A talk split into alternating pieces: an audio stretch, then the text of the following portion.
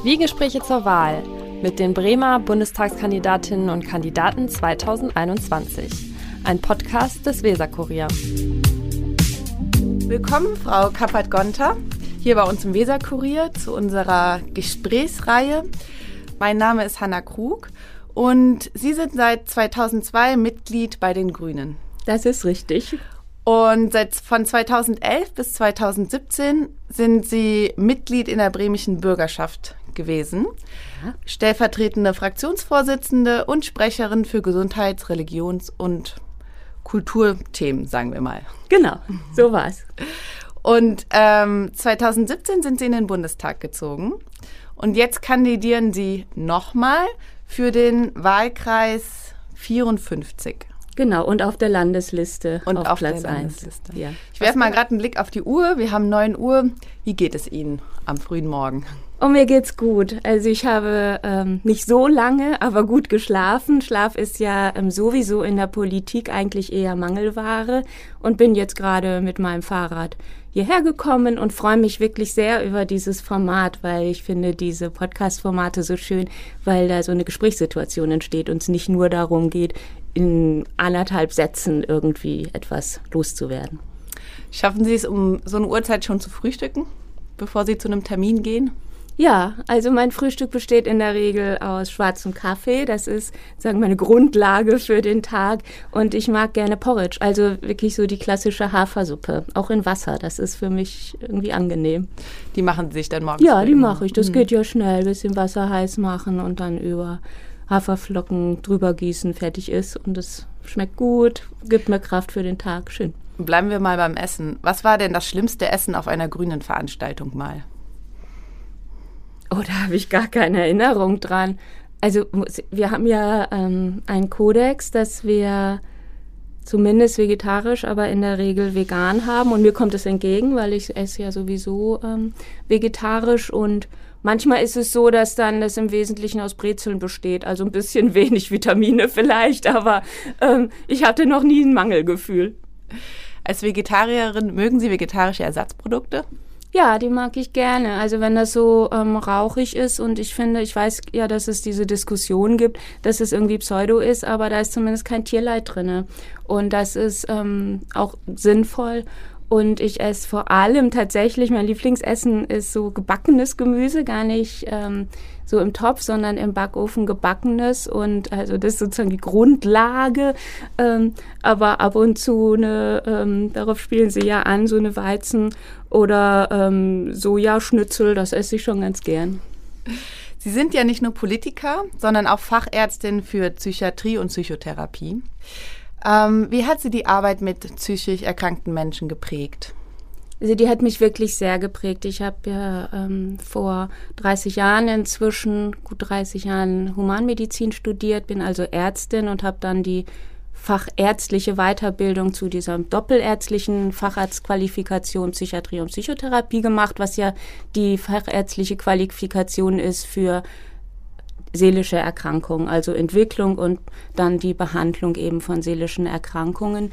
Und das habe ich 25 Jahre als Ärztin gearbeitet in diesem Fach und sehr gern gearbeitet in diesem Fach, zuletzt ja hier in meiner eigenen Praxis für Psychotherapie auch in Bremen. Und die Arbeit hat mich sehr geprägt, weil sie mir immer wieder vor Augen geführt hat, wie sehr Gesundheit und auch gerade seelische Gesundheit an den Lebensumständen sich entwickelt zumindest und ich habe so oft die Erfahrung gemacht, dass ich individuell Personen sehr gut, so hoffe ich doch, ähm, helfen konnte. Und dann musste zum Beispiel eine depressive Person, die dann sich ganz gut entwickelt und aufgerappelt hatte, zum Jobcenter und da hat sie dann Sanktionsandrohungen erfahren oder auch Abwertungen. Und dann fiel das natürlich sehr schnell wieder zusammen, all das, was wir auf ähm, oder entwickelt hatten. Und das sind ähm, Erfahrungen, die mich bis heute nachhaltig prägen, weil Gesundheit sich eben im Alltagskontext und im Lebenskontext entwickelt. Und das ist auch das, was meine Politik prägt, dieses Wissen. Und unter anderem sind Sie ja auch für die Legalisierung von Cannabis. Wann haben Sie denn Ihren letzten Joint geraucht?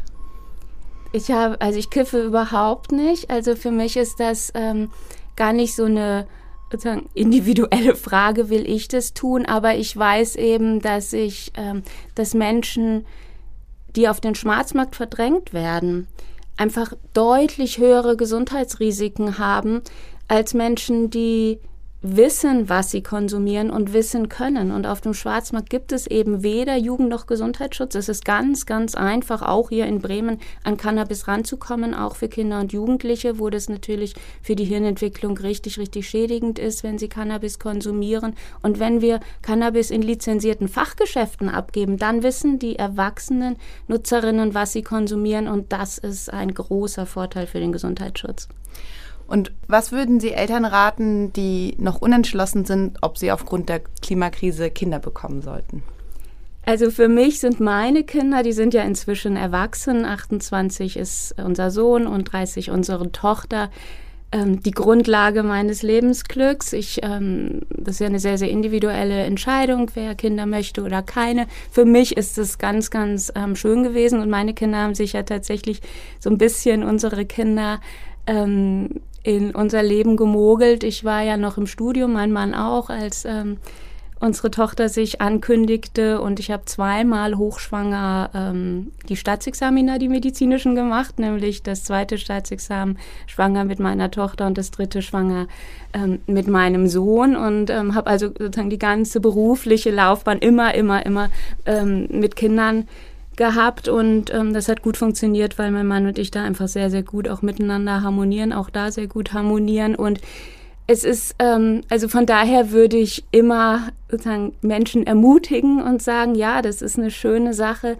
Kinder zu haben. Tatsächlich ist es natürlich so, dass diese Klimakrise sehr unsere Gesundheit und unsere Zukunft prägt und auch die Freiheit der nachfolgenden Generationen prägen wird, wenn wir nicht jetzt richtig konsequent umsteuern. Das heißt, wenn wir an die nachfolgende Generation denken, wenn wir daran denken, können unsere Kinder gut und gesund aufwachsen, haben sie sauberes Wasser, gute Luft zum Atmen, dann ist es dringend notwendig, konsequenten Klimaschutz zu machen. Und so hat es ja auch das Bundesverfassungsgericht gesagt. Das war ja ein ganz, ganz interessantes Urteil. Die haben ja gesagt, für die Freiheit der zukünftigen Generationen müssen wir jetzt konsequenten Klimaschutz machen. Kommen wir nochmal auf Sie zurück zu sprechen.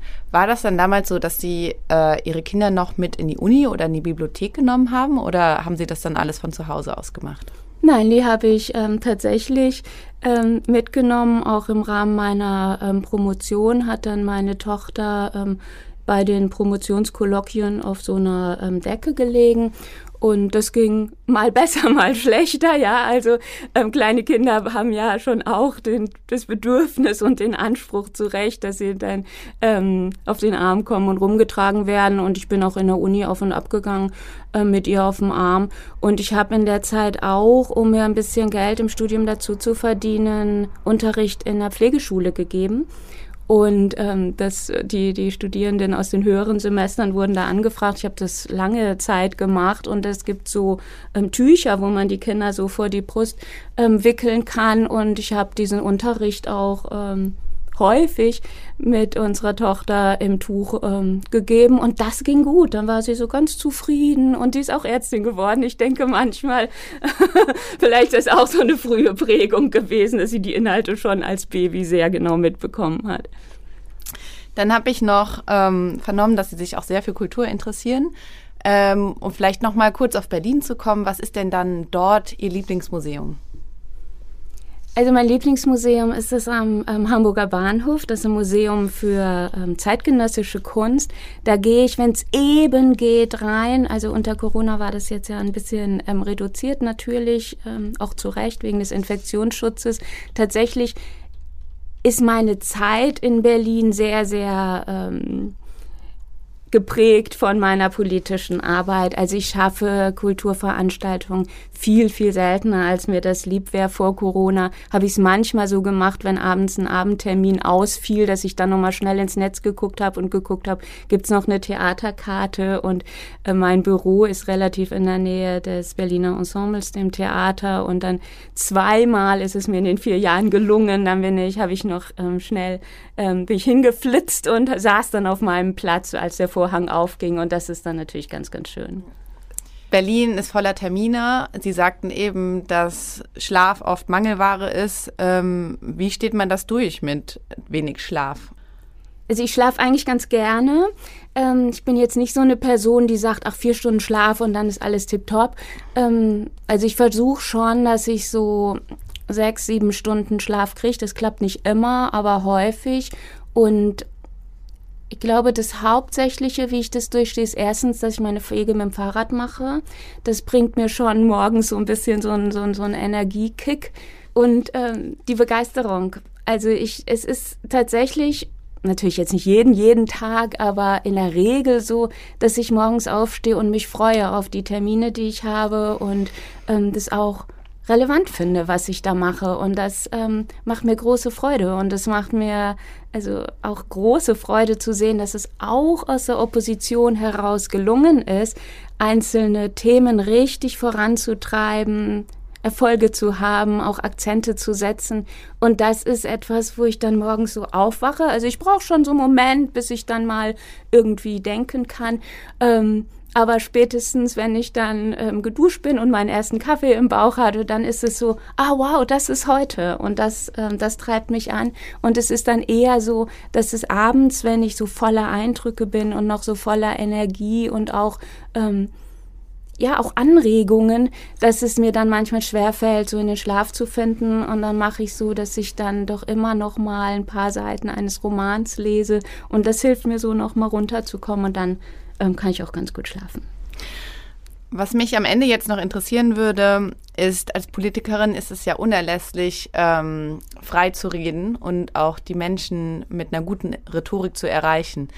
Haben Sie mal Sprechtraining gemacht?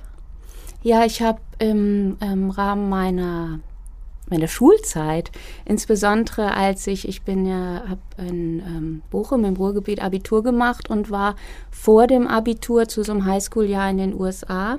Das war damals vor, ähm, sind jetzt ja 40 Jahre her, noch relativ ähm, ungewöhnlich. Und da, ähm, ganz in der Nähe von New York City war das, ähm, habe ich ein Jahr lang so bei so Theaterprojekten mitgemacht und das ist, wie vieles in den USA, super professionell gewesen und da gab es professionelle Sprechtraining und das hat mir wirklich bis heute sehr geholfen. Sie haben auch selber Theater gespielt? Ja, ja, da in den USA vorher schon. Seit ich ein kleines Mädchen bin, war ich in so einer Kindertheatergruppe und ähm, später auch im Studium. Und da habe ich übrigens meinen Mann kennengelernt im Studium im ersten Semester in einer Theatergruppe. Er hatte so einen Aushang gemacht, wer möchte ähm, Theater spielen und dann bin ich da hingegangen und ähm, es waren alles Medizinstudierende und wir haben dann rund ums Physikum ähm, wo man ja eigentlich sehr, sehr viel lernen muss. Wir haben schon auch gelernt, das war dann alles gut. Ähm, aber das Stück von Peter Weiß, die Verfolgung und Ermordung de Jean-Paul Marat, ähm, zusammen aufgeführt und mit ähm, schönem Erfolg, aber nur zweimal, weil wir dann ja Physikum geschrieben haben und dann keine Zeit mehr hatten. Aber immerhin, dass die äh, Zeit noch bleibt für ein bisschen Abwechslung. Ja, vielen Dank, dass Sie sich die Zeit genommen haben. Ja, sehr gerne. Vielen Schön, Dank, dass, dass ich kommen waren. durfte.